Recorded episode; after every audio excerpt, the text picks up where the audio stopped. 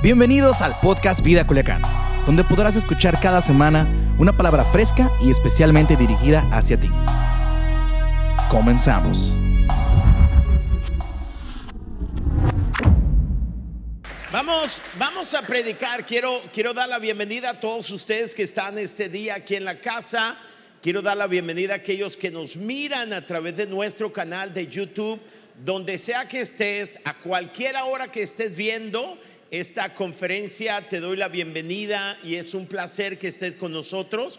Y si lo estás haciendo en vivo por Facebook, quiero agradecerte que nos acompañen. Saludo a todos los que están a través de Vive Radio y en especial para todos aquellos que hoy nos acompañan y por qué no le damos un aplauso a todos para arrancar esta hermosa tarde. Bien, si tú quieres las notas de esta conferencia, no te preocupes, solamente escaneando el código QR con la cámara de tu celular, tú puedes tener las notas de nuestra conferencia. Así que estamos listos. Ah, la palabra que yo quiero compartirte hoy, yo considero que es una de las palabras más importantes que yo he compartido en quizá en mi vida. He predicado por 33 años, casi todos los domingos. Y si no acabalo todos los domingos, entre semana prediqué y entonces multiplícale 32 años por 52 domingos en promedio.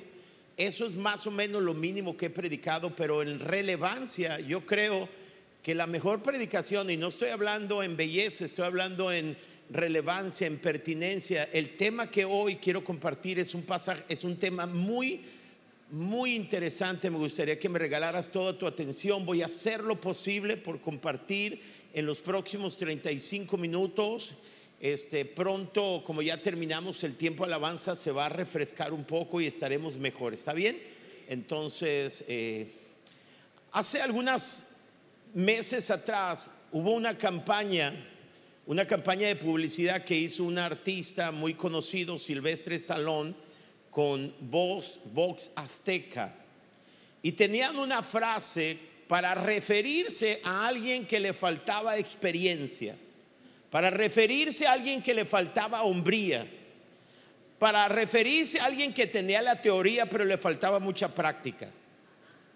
Cuando alguien sale de la universidad, ¿lo recuerdas? Y luego llega al campo laboral y tú tienes 15, 20 años en el campo laboral, te la sabes de todas, todas, y llega el egresado de la escuela y entonces comienza a sacar las libretas y tú le dices, te hace falta ver más backs. ¿Estás de acuerdo conmigo? O sea, lo que le está diciendo, tienes la teoría, pero te falta mucha práctica. Lo que le está diciendo es que te falta sudar aquí en este campo y a través de eso podrás obtener la riqueza más importante. Y así le puse a mi conferencia este domingo y ustedes lo van a entender mejor. En medio de mi predicación van a entender el por qué mi sermón se llama así y aparece ahora en tu pantalla te hace falta ver más backs. Y quiero que voltees con el que está a tu lado y me sigas el rollo. Si estás en casa también y dile al que está a tu lado, te hace falta ver más backs.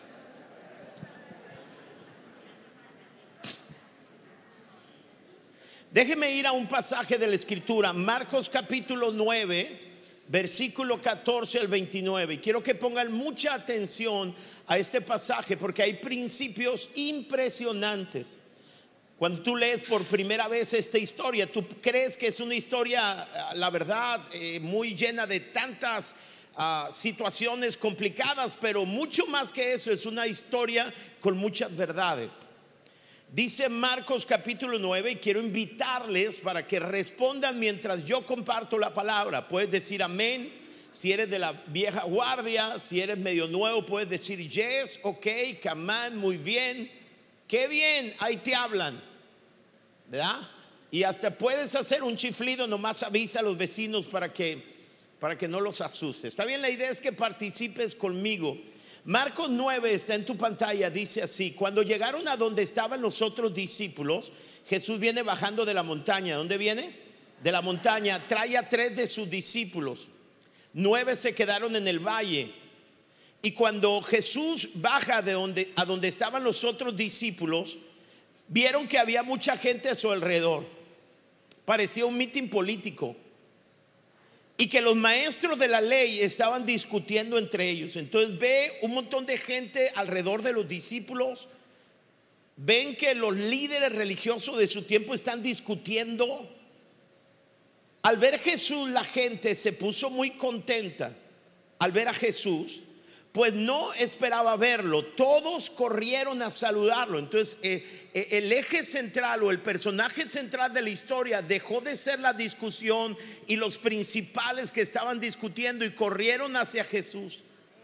Y Jesús les preguntó, ¿qué es lo que discuten entre ustedes? Uno de los que estaban allí, un padre de familia, y estamos en el mes de junio que celebramos el Día de los Padres, uno de los que estaban allí en medio de la multitud dijo, maestro, traje a mi hijo para que lo sanaras. ¿A quién lo trajo? A Jesús. ¿Están de acuerdo conmigo? Yo traje a mi hijo para que tú lo sanaras. Está poseído por un espíritu malo que no lo deja hablar. Ahora, yo quiero que entiendan esto delante de los ojos de los exorcistas judíos contemporáneos, los líderes religiosos que discutían, este en particular era un demonio difícil, si no imposible. Imposible de liberar, decían ellos. Te voy a explicar cuáles son los argumentos de ellos. Ellos creían que debías de saber el nombre del demonio antes que pudieras echarlo de una vida. Y si un demonio hacía que alguien fuera mudo, nunca podrías conocer su nombre y entonces era imposible que puedas expulsar a ese demonio. Entonces el destino de esa persona era toda una vida siendo poseído por un demonio. Imagínense usted. Yo traje a mi hijo, dice este hombre, para que tú lo sanares. Está poseído por un espíritu malo que no lo deja hablar. O sea, ¿por qué crees que le dijo eso? Porque él está diciendo, la verdad que la discusión aquí es que todos piensan que es imposible, pero yo lo traje a ti.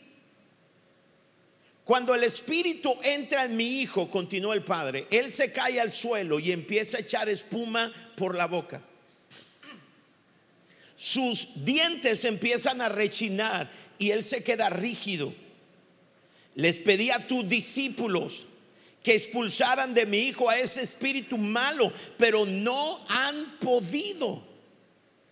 Por eso cuando Jesús llega encuentra a unos líderes que están, están proclamando, lo sabíamos, nosotros podemos explicar por qué no se puede.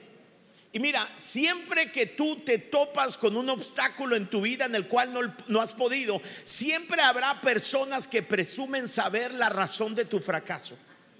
¿Lo entendieron? Entonces los religiosos estaban allí diciendo, nosotros lo sabemos. Había no solamente esos hombres discutiendo, un padre que estaba, imagínense cómo estaba el padre, un joven poseído y unos discípulos derrotados.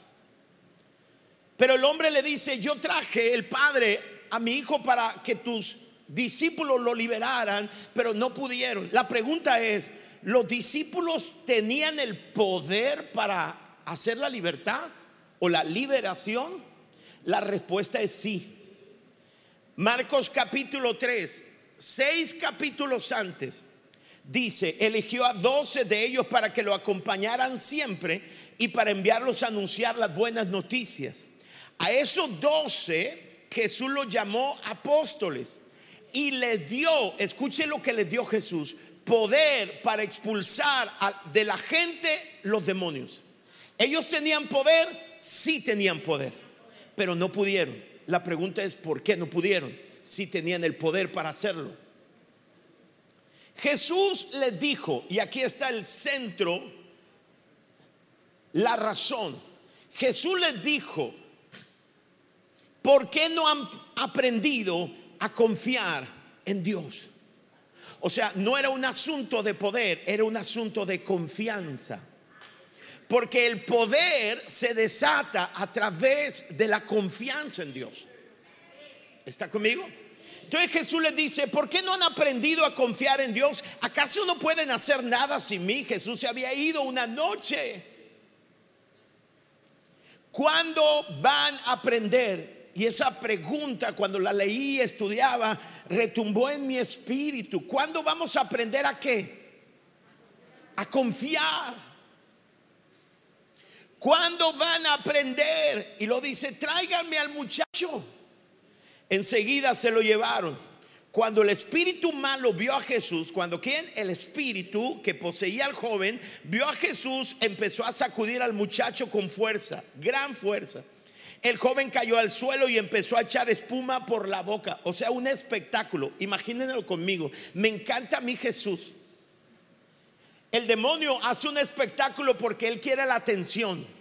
Recuerden que la atención ya se había centrado en Jesús. Y el demonio hace su espectáculo. ¿Y sabes qué hace Jesús? El demonio quería que Jesús cayera en una precipitación y esto. Y lo que hace Jesús es ignorar al demonio o al espectáculo. Vean ustedes. Hace el espectáculo y Jesús le da la espalda y mira al Señor y le dice, mírame a mí, deja de mirar a tu hijo. ¿Sí me entiendes? lo primero que tiene que hacer Dios para ayudarte en tu problema es desviar tu mirada de tu problema para que pongas tu mirada en Jesús. Dale un aplauso a Dios porque eso es poderoso. Y le dice Jesús al Padre, ven, ven acá conmigo, deja eso, deja lo que haga su pancho, pues. ¿Desde cuándo le pasa eso? Fíjate el interés de Jesús. ¿Desde cuándo le pasa? El padre respondió desde que era pequeño. Desde entonces el espíritu malo siempre ha querido matarlo. Wow. O sea, la tarea de ese espíritu era matarlo. Y lo arroja al fuego y al agua. Yo quiero que entiendas esto. El relato dice o implica que es su único hijo. Y uno dice, ¿por qué un hijo solamente? Escúchame, yo creo, esto es mío, yo creo que este hombre lo habían despedido de su trabajo. Yo creo que este hombre lo habían corrido de su trabajo, estaba centrado cuidando a su hijo. O sea, el demonio cuando entraba lo tiraba al fuego. El niño o el joven debió haber tenido quemaduras en su rostro, en su cuerpo, no sé, lo tira al agua y él está detrás de su hijo. ¿Quién quiere tener otro hijo? Si no le quedaba tiempo para ello.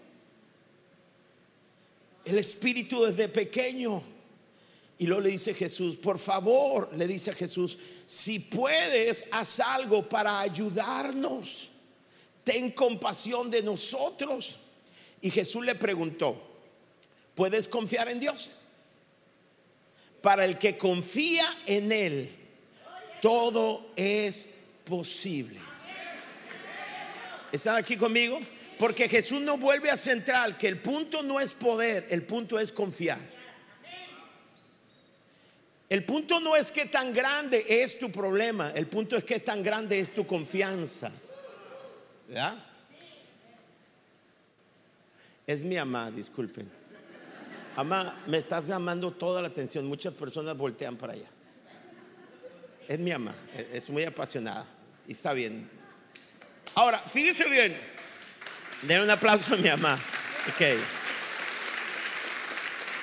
Jesús le preguntó, ¿puedes confiar en Dios? Le dice al hombre, imagínate, ahí está el demonio sacudiendo la vida de su hijo. Para el que confía en él, todo es posible. Y enseguida el padre, pon atención a esto, gritó. ¿Cómo? Gritó.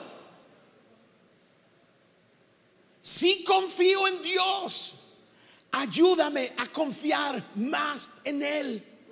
La traducción 60, otras traducciones dicen, sí creo y ayúdame en mi incredulidad. La idea de esa palabra ayuda es una palabra en griego que es boeteo, que significa, escucha, correr a los gritos de alguien en peligro. Lo voy a explicar. Cuando tú estás haciendo algo y oyes el grito de tu hijo que está en peligro, ¿qué haces tú? sueltas todo y corres al encuentro de tu hijo que está en peligro. Lo que está diciendo el hombre, está diciendo, Señor, yo creo, pero la incredulidad quiere acabar con mi poca fe.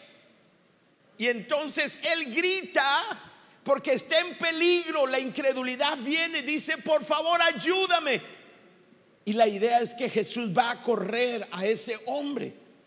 Yo creo que el grito que todos nosotros y la oración que debiéramos tener es, Señor, confío en ti, pero ayúdame a confiar más en ti. Quiero decirle algo muy importante, los días van a ser cada vez más complicados y se va a requerir de una fe más fuerte ¿Están aquí conmigo? A lo mejor ante los problemas que tú has enfrentado, pon atención, los problemas que tú has enfrentado, tu nivel de fe te ha servido, te ha sacado, pero vas a enfrentar otros problemas como va la vida que van a requerir de una fe mayor.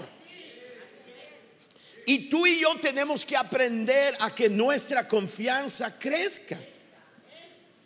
Cuando Jesús vio lo que estaba que se estaba juntando mucha gente a su alrededor, reprendió al espíritu malo. Fíjense cómo le dijo, espíritu malvado. No lo llamó por su nombre. ¿Qué decían los maestros? Tienes que conocer el nombre para tener autoridad sobre él. Y Jesús conocía el nombre de ese espíritu, sin duda que sí, él lo sabe todo. Pero si Jesús decía el nombre, entonces corroboraba lo que decían los demás. ¿Verdad? Pero Jesús nos está dando una enseñanza y dice Jesús, escúchame, no se trata si conoces el nombre del Espíritu o del problema, se trata si confías en Dios, porque al que confía en Dios todo le es posible. Y por eso le dice al Espíritu, Espíritu malvado que impides hablar a ese joven ordeno que salgas y no vuelvas a entrar más en él. El espíritu malo gritó haciendo que el muchacho sufriera otro ataque. Luego salió y lo dejó como muerto. Mucha gente decía, está muerto. ¿Cómo decía? Pero Jesús tomó al joven de la mano y lo ayudó a levantarse. Más tarde, cuando Jesús regresó a casa, los discípulos lo llevaron aparte. ¿Quién no? Y le preguntaron, ¿por qué nosotros no pudimos expulsar al demonio o al espíritu? Y Jesús les contestó, esta clase de espíritu, ah caray, entonces hay clases, ¿no? Hay niveles. Di conmigo, hay niveles. En todo hay niveles. Y para los niveles de problemas más grandes, y ese espíritu es un tipo de un problema, pero para los niveles más grandes se requiere que veas más backs se requiere que tengas una fe más fuerte, pues. Y Jesús les dice, esa clase de espíritus malos solo se puede expulsar por medio de qué? De la oración. Ok, fíjense bien. ¿Por qué es tan importante aprender a confiar en Dios? Voy a responder dos preguntas rápidas, centrales. ¿Por qué es tan importante que aprendamos a confiar? Porque se aprende. Yo quisiera, quisiera con toda mi alma decirles, pasen aquí. Si tú tienes cinco Fernanda, nivel de confianza, voy a orar por 20 nivel de confianza. Te voy a poner las manos, vas a caer para atrás y vas a tener 20 de confianza. Sería maravilloso, ¿verdad? Yo quisiera que fuera así. O decirles, vengan todos los domingos a la iglesia, cuatro domingos, cinco niveles de confianza. Quisiera que fuera así. Pero no es así. Todos nosotros queremos un suceso, pero es un proceso. ¿Por qué es tan importante aprender a confiar más en Dios? Número uno, porque es la manera de agradar a Dios. Hebreos 11:6 dice, nadie puede agradar a Dios si no confía en Él. ¿Quieres agradar más a Dios? Que crezca tu confianza en Él. La traducción lenguaje actual dice, porque a Dios no le gusta que no confiemos en Él. Si tú quieres saber que no, que no le gusta, hay tantas personas que te van a decir, a Dios no le gusta que haga lo malo, a Dios no le gusta que mientas, a Dios no le gusta esto. Eso se llama religión. Todo aquello que enfatiza acciones se llama religión. Si hay algo que a Dios no le gusta de ti es que no confíes en Él. Punto. Porque si confías en Él, vas a vivir una vida agradable. Escúchame, la vida de integridad, de integridad no debe ser una meta, debe ser una consecuencia. Si crece tu relación con Él, tu confianza con Él, tu estilo de vida cambia. No busques cambiar tu estilo de vida. Busca tener una relación más cercana con Dios que te lleve a niveles mayores de confianza. ¿Por qué aprender a confiar en Dios? Porque a Dios se le agrada confiando. Número dos, es la clave para que tus oraciones sean contestadas. Cuando Jesús maldijo una higuera y la higuera se secó desde la raíz, Jesús les contestó, les aseguro que si ustedes tienen confianza, ¿tienen qué? Y no dudan del poder de Dios, todo lo que pidan, ¿cuánto? Todo lo que pidan en sus oraciones sucederá. Es más, dice Jesús, agrega, hasta podrían hacer lo mismo que yo hice con la higuera. Y más todavía. ¿Se acuerdan cuando Jesús dijo, mayores cosas vosotros haréis? Si le dijeran a esta montaña, esa montaña es un nivel, nivel, nivel posgrado, pues. Si le dijeras a esa montaña, quítate de aquí, échate en el mar, ella los va a obedecer. Nada os sería imposible. Porque es importante que aprendamos a confiar en Dios. Segundo, porque nuestras oraciones serían contestadas. Dios no, no responde tu oración por lo bien que oras, sino por cuánto confías. Tercero, la tercera razón por la cual debemos aprender a confiar más en Dios es porque es la clave para ver el poder de Dios obrando en nuestras vidas y a través de nuestras vidas. Cuando Jesús llegó con Lázaro, ¿se acuerdan? Lázaro tenía cuatro días de muerto. Y dice la escritura que Jesús le dice a Marta, Marta, ¿dónde pusieron a Lázaro? Y Marta le dijo, Señor, hace cuatro días que murió Lázaro. Seguramente que ya huele mal. Jesús le contestó, no te dije que si confías en mí verás el poder de Dios. Y más adelante le da una palabra a Lázaro, le dice, Lázaro salis, Lázaro salió de la tumba de cuatro días de muertos. ¿Por qué es tan importante que nosotros aprendamos a confiar cada día más en Dios? Bueno, si quieres ver la gloria de Dios en tu vida, si quieres resucitar cosas que han muerto en tu vida, la confianza en Dios puede hacer que pueda resucitar cosas que han muerto en tu vida. ¿Alguien quiere que su nivel de confianza crezcan. Ahora, yo quiero que entiendas, escucha esto.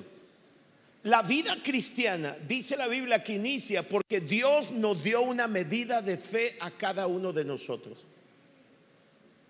Y hay quienes se la van a llevar con esa medida de fe hasta que lleguen al cielo. Y está bien. Si eso es lo que tú quieres, llévatela con esa medida de fe porque al cielo no vas por buenas obras, vas por confianza en Él, por poner tu fe y es gracia. Y tú te la puedes llevar desde el día que conociste a Jesús hasta el cielo. ¿Cuántos años son? ¿30, 40, 50? Te los puedes llevar con ese nivel de fe.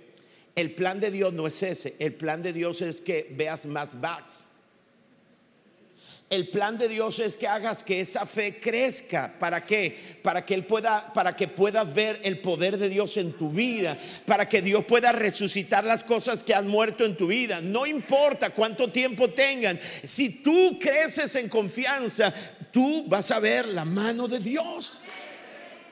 ¿Sí? Ahora, entonces surge la pregunta más importante. Y la pregunta más importante es cómo, ya saben, ¿verdad? ¿Cómo aprendemos a confiar más en Dios? Ese fue el reclamo de Jesús, ¿lo recuerdan? Jesús les dijo a ellos, ¿por qué no han aprendido a confiar en Dios? Le dijo a sus discípulos. ¿Cuándo van a aprender a confiar en Dios? Dice Jesús. Porque no es un asunto de poder, es un asunto de aprender a confiar. ¿Cómo confiamos más en Dios? Y te quiero dar rápidamente cinco acciones que te van a ayudar a crecer en tu fe. ¿Alguien quiere verdaderamente salir de, altura preescolar de fe? Sí, de veras, o alguien, o quiere llevarse la tranquilona. Fíjense, gracias. Fíjense lo primero, ¿cómo aprendes a confiar en Dios? Número uno, en la intimidad de la oración.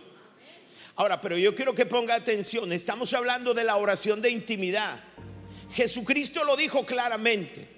Jesucristo lo dijo claramente, dijo Jesús, esta clase de espíritus salen solamente con oración. La pregunta es, ¿cuál oración? Hay muchos tipos de oración. Y estamos hablando de la oración de intimidad, la oración que no busca algo de Dios, sino que busca conocer a Dios. Si somos honestos, cada vez que nos acercamos a Dios a través de la oración, lo hacemos porque necesitamos algo de Él y no porque queremos conocerlo más. De cada 100 oraciones tuyas, 99, y sabes que no estoy exagerando, las haces porque tienes un problema y no porque quieras conocerlo más a Él.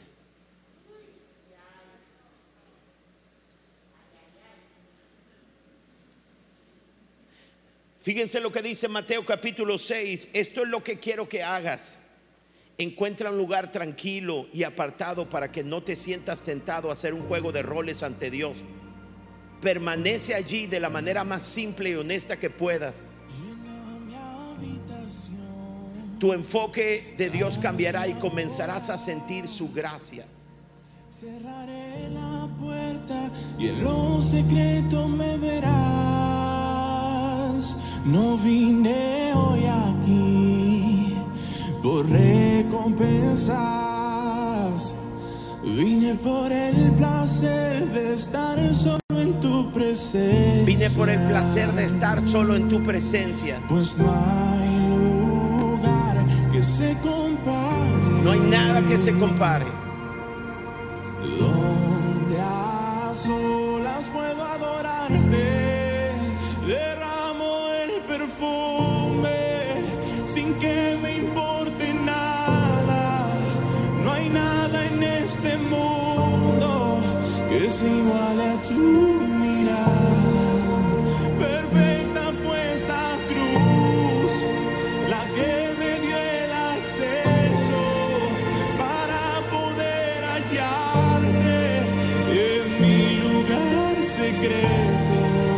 Dice esta canción, quiero cerrar la puerta de mi vida y, solamente quiero entrar, no para que me recompensen, no para que me des nada, solamente quiero entrar para conocerte. ¿Cuándo fue la última vez que tú entraste a la recámara, cerraste la puerta, comenzaste a adorar? Adorar es diferente a alabar. Alabar es darle gracias por lo que te ha dado. Adorar es ver quién es Él y poder expresarle amor por lo que Él es. ¿Cuándo fue la última vez que entraste a tu recámara? Una oración de intimidad. Dijiste, no vengo a pedirte por mi matrimonio, no vengo a pedirte por nada. Quiero conocerte simplemente. Vengo porque te quiero a ti y no quiero algo de ti. Te quiero a ti. Eso es lo que dijo Jesús. Esta clase de espíritus solamente salen con oración, la oración de intimidad. Tenemos que admitir que confiamos en aquellas personas que conocemos. Tú no puedes confiar en un desconocido. Naturalmente, mientras más conocemos a Dios, más confiaremos en Él.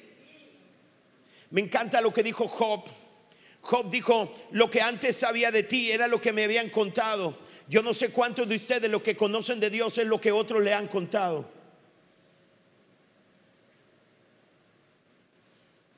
Uno de los mandamientos de Dios es no tendrás dioses ajenos y no te postrarás ante dioses ajenos. Y no se refería exclusivamente a ídolos, se refería cuando adoramos al Dios de otras personas.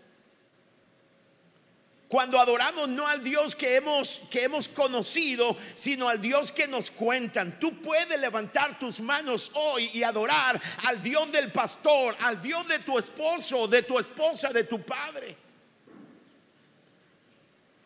Pero no hay nada más maravilloso que levantar tus manos ante tu Dios. ¿Verdad? Lo que antes sabía de ti era lo que me habían contado, pero ahora mis ojos te han visto y he llegado a conocerte. La traducción del mensaje dice, admito que alguna vez viví de rumores sobre ti. Quiero preguntarles cuántos de ustedes han vivido de rumores acerca de Dios. Admito que alguna vez viví de rumores acerca de ti. Ahora lo tengo todo en primera mano de mis propios ojos y oídos. ¿Dónde se conoce a Dios de esa manera? En la oración en lo íntimo. Lo siento, dice, dice ah, Job, lo siento, perdóname, nunca volveré a hacer eso, lo prometo, nunca más viviré de rumores, migajas de rumores. Wow. Entonces, ¿cómo crecemos en confianza? Bueno, a través de la oración de intimidad. ¿Están conmigo? Segundo, a través del oír la palabra de Dios. Romanos 10, 17 dice, el punto es, antes de confiar debes escuchar. Niveles de conocimiento de la palabra revelan niveles de confianza en Dios.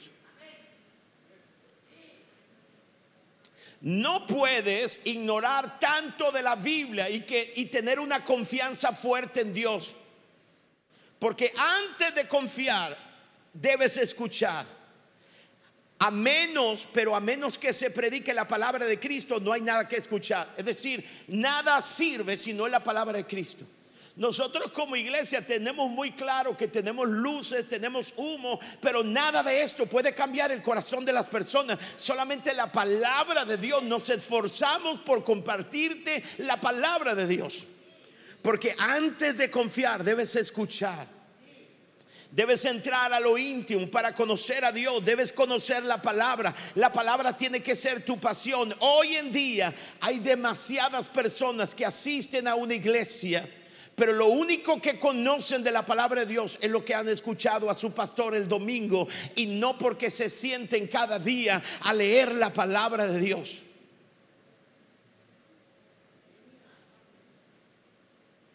Gracias por el silencio. Tercero, el silencio habla y grita. Lo tercero, lo tercero que tienes que hacer para que tu fe, para que aprendas a confiar más en Dios, escucha, es obedecer su palabra aunque no la entiendas. Wow, esto es poderoso. Cada vez que Dios te dice que hagas algo es una prueba para tu fe, para tu confianza. La pregunta es, ¿confías en Dios o confías en tu instinto? ¿Confías en su palabra o confías en el mundo? Lo que todos hacen, lo que todos dicen. Si aprendes a confiar lo que Dios te dice que hagas sin cuestionar, incluso cuando parezca absurdo y sea exactamente lo opuesto a tu tendencia natural, entonces vas a crecer en confianza y serás bendecido por Dios. A veces nosotros cuando nos pide Dios que hagamos algo, primero tenemos que razonarlo y estar de acuerdo con Dios y Dios dice así no opera. Si tú quieres que tu confianza crezca, Dios va a hablar a tu vida y lo que Dios te diga que hagas es contrario a tu razonamiento, a lo que hacen todo. Te vas a hacer no popular el problema es que las nuevas generaciones anhelan ser conocidos, ¿sí o no? Anhelan mucho like en su vida. Escúchame, a veces obedecer a Dios va a hacer que no tengas like. Imagínense a Noé. Dios un día aparece con Noé y le dice, Noé, tengo planes de hacer llover. Y, y Noé le dice, ¿de qué estás hablando? Llover. Y Noé le dice, ¿qué es eso? Va a caer agua del cielo porque nunca había llovido. Y Dios le dice, tengo planes y quiero decirte algo. Quiero que hagas un barco que va a medir como 130 metros de largo, como veintitantos, casi 30 de ancho y 14 de alto. Vas a poner varios pisos, lo vas a construir aquí. Porque yo voy a hacer llover agua del cielo y en su tiempo, le dice Dios, voy a hacer que una pareja de toda la especie de los animales entren en pareja a la barca. ¿Y a usted le parece eso acuerdo? Dígame usted. Imagínese que Dios le aparezca y le diga eso a usted. Y Noé se puso a construir un barco de 130 metros de largo. ¿Cómo la ve usted? Y no en la playa, sino en la tierra firme. Entonces todos le decían, oye, ¿por qué construyes barca? Le decía a todos los conciudadanos. Y él dice, lo que pasa es que Dios me dijo que va a hacer caer agua del cielo. Y todos le decían, ¿what? O sea, ¿what? ¿Cómo? ¿Cómo? Pues que va a caer agua del cielo. Ah, sí. Es que Dios va a hacer un nuevo comienzo y, y, y, todos lo tildaban de loco. Le decían, bueno, por lo menos veas el barca, la barca allá en la playa, pues no estaba ahí. No, lo que pasa es que va a caer agua del cielo. Y, y en esa barca es para meter a mi familia y meter dos de cada especie. ¿Cómo? Si dos de cada especie van a venir y se van a subir a la barca. Eso es irracional. ¿Sí o no? Pero, pero Noé le creyó a Dios. Entonces Noé hizo todo exactamente como Dios se lo había ordenado. Escúchame, si quieres crecer en confianza, tendrás que obedecer su palabra aunque no la entiendas. Escuchen lo que Dios te dice a ti. Un ejemplo, Lucas 6, 27. Escuchen bien lo que tengo que decirles, dice Jesús. Amen a sus enemigos. What? Y traten bien a quienes los maltraten. A quienes los insulten, respóndanle con palabras buenas. ¿Y tu paleta de qué la quieres? Si alguien lo rechaza, oren por esa persona. Si tienen los argumentos aquí en sus manos para poner en lugar a alguien que habló mal de ustedes, dice Dios, no renuncien a su venganza y dejen que yo venga por ustedes. Está bien Dios, acábalos. Y luego Dios no hace nada. Y luego tú dices, Señor, se me hace que estás muy ocupado. ¿Sí entiende? Dios le dice a los jóvenes, ¿sabes qué jóvenes? La sexualidad es hermosa, pero debes vivirla en tu matrimonio. Y exclusivamente naciste para vivir la sexualidad con un hombre o con una mujer.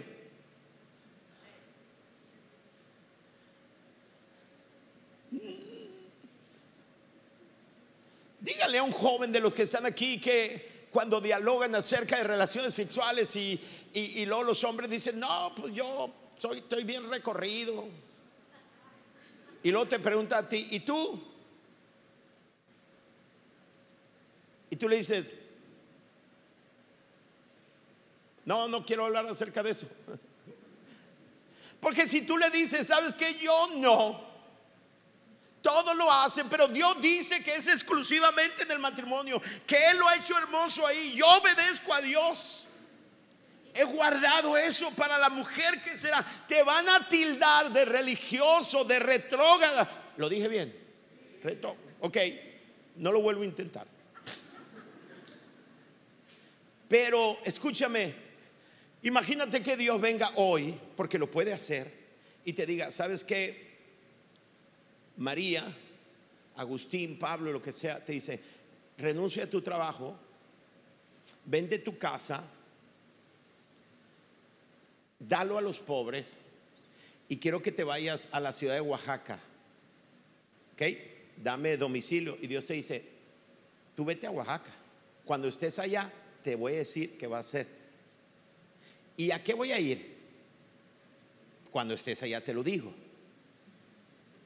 ¿Y de qué voy a vivir allá? Yo voy a proveerte, confía en mí. Y luego tú dices, pones en venta tu casa.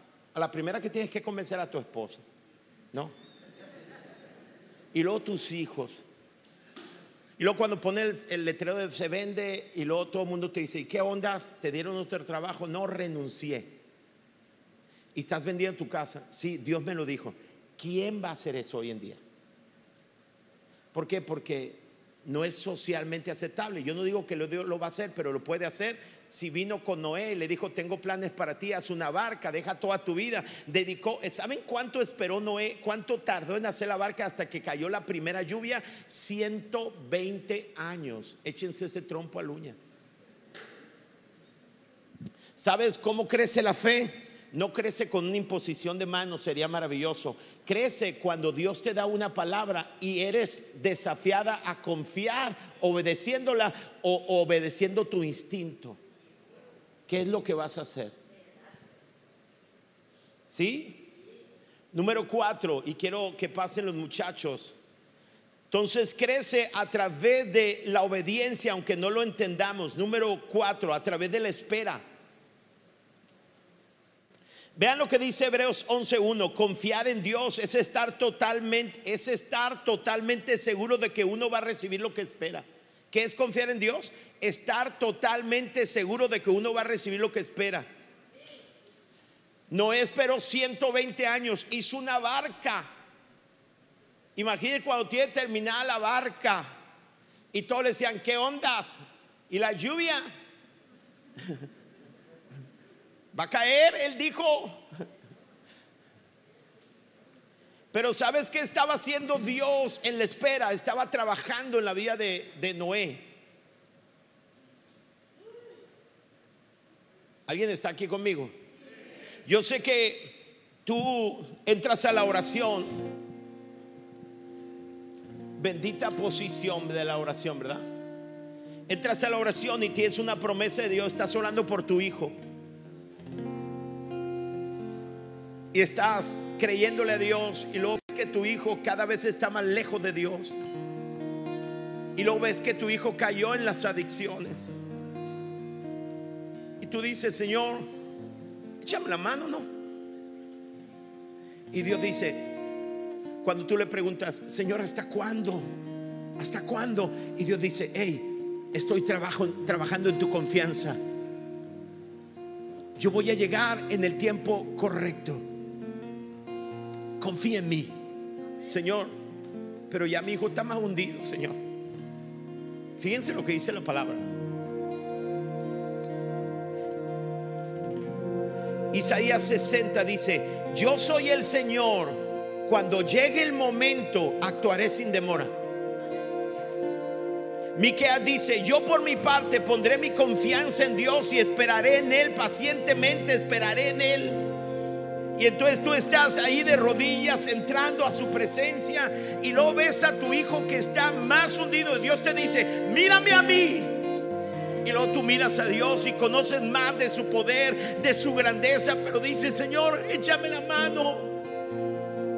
¿Hasta cuándo Dios? Y Dios dice, estoy trabajando. O sea, confiar en Él no es fácil. Y cuando dice, Señor, pero y no hasta que empieza a decir, sé que vas a llegar en el momento oportuno. Y lo dijo Job, escuchen lo que dijo Job, nivel de confianza, aunque tú me matares, en ti esperaré. Y a veces nosotros estamos pidiendo por algo y estamos desesperados y Dios dice, te hace falta ver más backs porque uno aprende a confiar en Dios a través de un proceso. ¿Entiende lo que digo? Ah, yo sé que yo sé que duele, pero cuando piensas en ver la gloria de Dios, cuando piensas en oraciones contestadas, cuando piensas en agradar a Dios, cuando piensas en todo lo increíble y, entiendes que estás en un proceso, que Él te ama, que ama más a tus hijos, que ama más que nada a tu familia, tú confías en Él y Él lo va a hacer, ¿sí o no? Sí. Y por último, ¿sabes cómo, cómo aprendemos a confiar en Dios? Aprendemos a confiar en Dios. Ahí está la pantalla a través de problemas y dificultades. Y uno dice, no manches. Yo durante la semana he estado mirando personas que están enfrentando problemas fuertes y son personas que aman a Dios, que los amo completamente y lo estoy viendo enfrentando problemas, pero recuerdo que nuestra confianza crece a través de dificultades y problemas. O sea, la confianza no crece en aire acondicionado, en coco con camarones, crece en la dificultad, en la espera. Uf.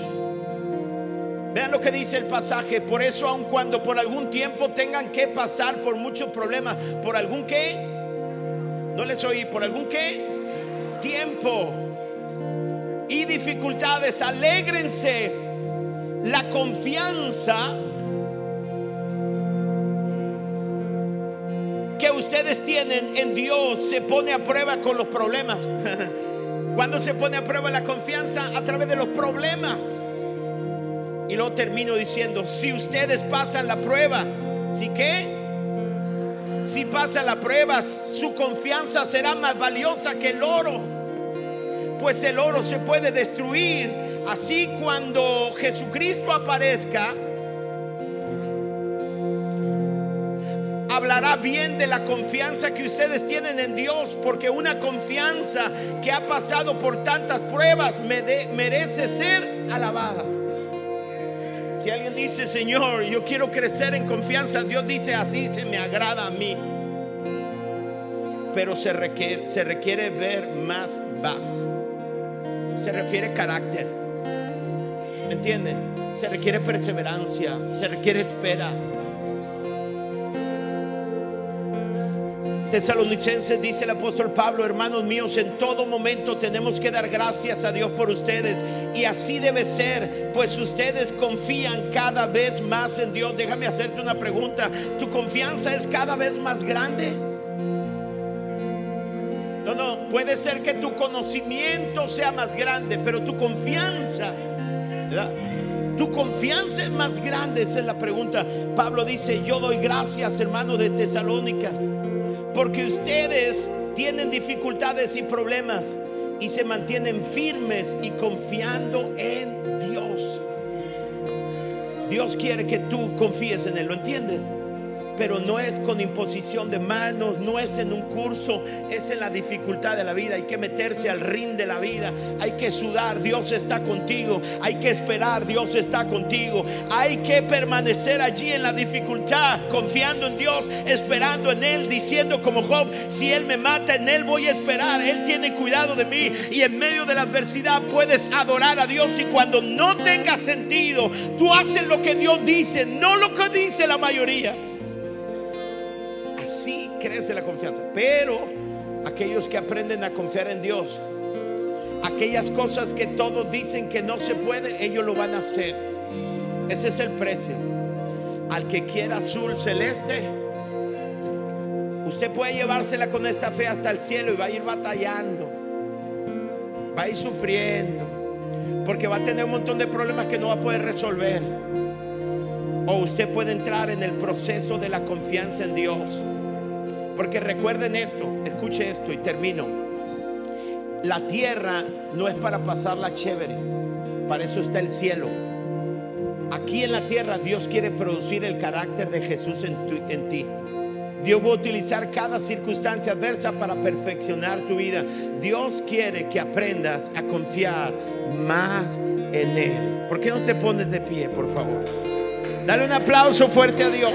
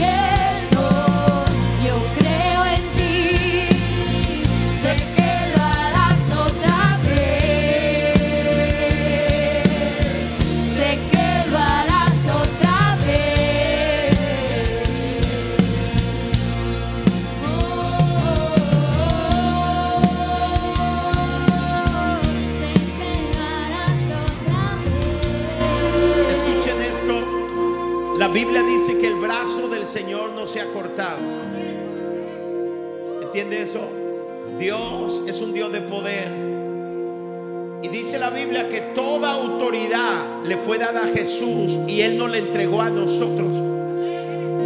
El punto no es si tenemos poder para hacer grandes cosas.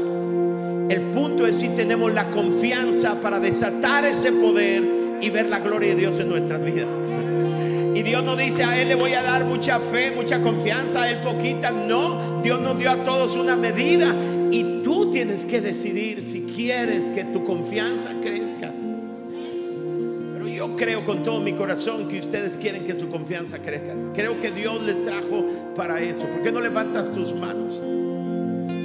Y comienza a orar. Vamos y dile, quiero aprender a confiar en ti. Sé que no es una escuela fácil. Sé que no es fácil, pero sé que tú estás conmigo.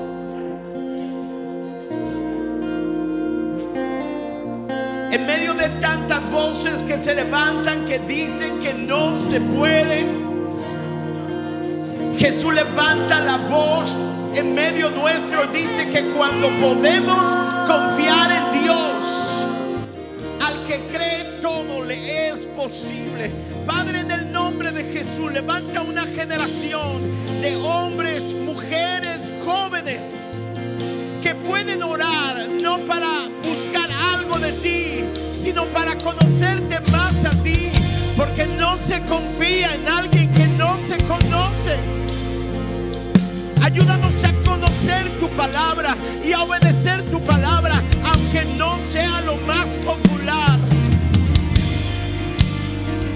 Ayúdanos a esperar en ti en medio de las dificultades, así como el oro es perfeccionado, nuestra confianza es perfeccionada.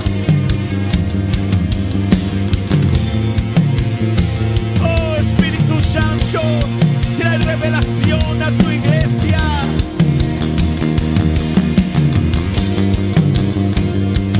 Oh. Levanta tus manos, déjame orar por ti. Señor, en el nombre de Jesús. En todos aquellos que hay un hambre de aprender a confiar más en ti para agradarte, para ser instrumentos de gloria tuya, para dar libertad a los cautivos. Señor, en el nombre de Jesús, dale sabiduría, ayúdalos a tomar decisiones correctas y valientes. En el nombre de Jesús. Creo que debo decirte esta palabra. Deja de mirar tu problema que se agrava y comienza a mirar y a escuchar al Dios que es más grande de que cada problema. Y yo quiero hablar a aquellas personas que hoy nos escuchan por primera vez, a lo mejor allá en transmisión, o si tú nos visitas hoy aquí, escucha, ¿sabes cómo inicia una relación con Jesús? Perdón, inicia invitándolo a tu corazón. Y yo quiero hacer una oración. Si tú hoy nos visitas y nunca le has invitado a Jesús para que entre a tu corazón, nunca le has dicho, entra a mi vida, te entrego mi vida, perdóname. Así inicia una relación diciéndole que entre a tu vida. Y si nunca lo has hecho, yo quiero que repitas esta oración conmigo con todo tu corazón. Está en tu pantalla. Y quiero que lo hagamos todos. Y si alguien no lo ha hecho, hágalo con voz audible, pero con todo el corazón. Igual los que nos están mirando en casa. Vamos, digan esta oración conmigo. Señor Jesús, hoy abro mi corazón. Vamos, dile. Y te entrego mi vida. Deposito mi fe en ti y pido que me perdones de todos mis pecados. Te doy gracias por tu amor y tu misericordia y te recibo como mi Señor y Salvador. Ayúdame a caminar contigo en cada momento de mi vida. Gracias por la salvación. En el nombre de Jesús. Amén. ¿Por qué no le das un aplauso fuerte a Dios? Gracias por ser parte de la comunidad Vida Culiacán. Nos encantaría que pudieras compartir este podcast con tus familiares y amigos. No olvides suscribirte a nuestro podcast a través de todas las plataformas de audio, como Apple Podcast, Spotify y YouTube. También recuerda que nos puedes seguir a través de nuestras redes sociales como arroba Vida Culiacán en Instagram y Vida Culiacán en Facebook. Haznos llegar tus dudas y contáctate con nosotros a través de estos medios. Hasta la próxima.